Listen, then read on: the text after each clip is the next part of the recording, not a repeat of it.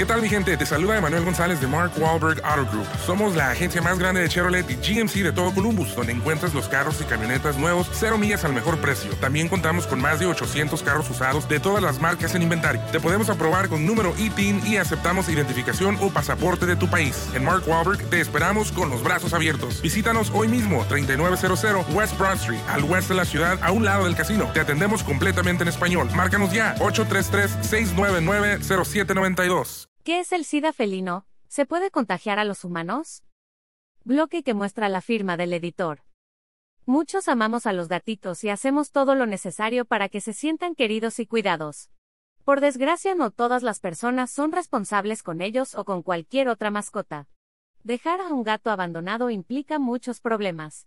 Podría ser atacado por perros, sufrir algún accidente, pelearse con otros gatos, embarazo en el caso de las gatas o contagiarse de algunas enfermedades. Tal es el caso del SIDA felino, una enfermedad compleja en ellos. ¿Hay riesgo de contagio a los humanos? ¿Qué es el SIDA felino Photostock? Es una enfermedad transmitida por el virus de la familia de los Retroviridae. El virus de la inmunodeficiencia felina, FIP por las siglas en inglés, ocasiona una infección permanente en los gatos contagiados. Se desarrolla de manera similar al SIDA en las personas. El virus debilita el sistema inmunológico poco a poco. Por desgracia, pueden pasar años hasta que haya signos de alerta en los animales. Mientras más débil esté el organismo, hay mayor riesgo de otros problemas de salud, señala el Hospital Veterinario Unam Benfield. Este virus se contagia por el contacto con otro gato infectado, durante el apareamiento, en el embarazo o al haber mordeduras o heridas. La fiebre, la falta de apetito, llagas en el hocico, pérdida de peso, diarrea, pelo sin brillo, deterioro mental y ganglios linfáticos inflamados son parte de esta enfermedad. ¿Por qué mi gato duerme conmigo? Seis motivos por los que lo hace el SIDA felino tiene cinco fases, señala la revista Archivos de Medicina Veterinaria. Fase número uno es la fase aguda, cuando el gato presenta fiebre, tos o diarrea. Estos síntomas pueden presentarse durante cuatro meses aproximadamente. Fase número 2 El gato se sigue viendo sano, aunque no lo esté. Es un portador asintomático por hasta cuatro años o más. Fase número 3 se le conoce como fase de linfadenopatía.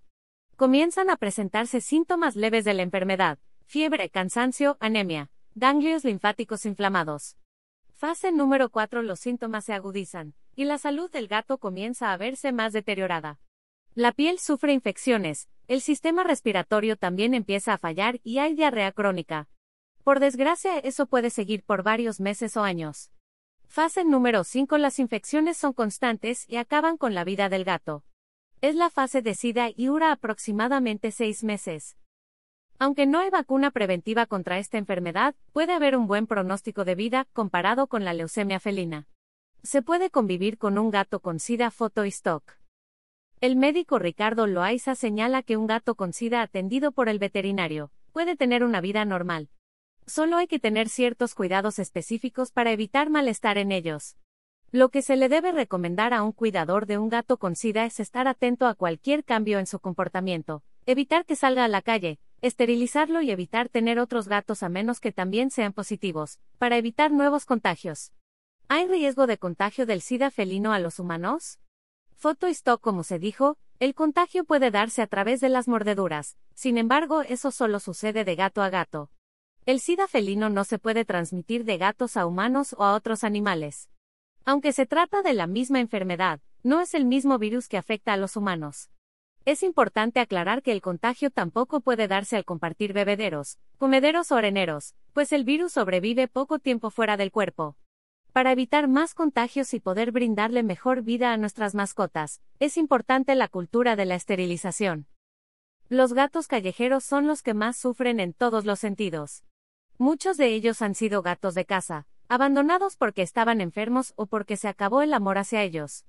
Mientras haya gatos sin esterilizar, hay peleas constantes o embarazos que pueden convertirse en una cadena de contagios. Si no está en tus posibilidades adoptar a un gato enfermo, Participa en las campañas de esterilización o en los albergues para ayudar a detener la reproducción descontrolada de gatos o perros. Es por su bienestar, ellos te lo agradecerán. Merecen una vida digna al igual que nosotros. Ver y leer términos y condiciones.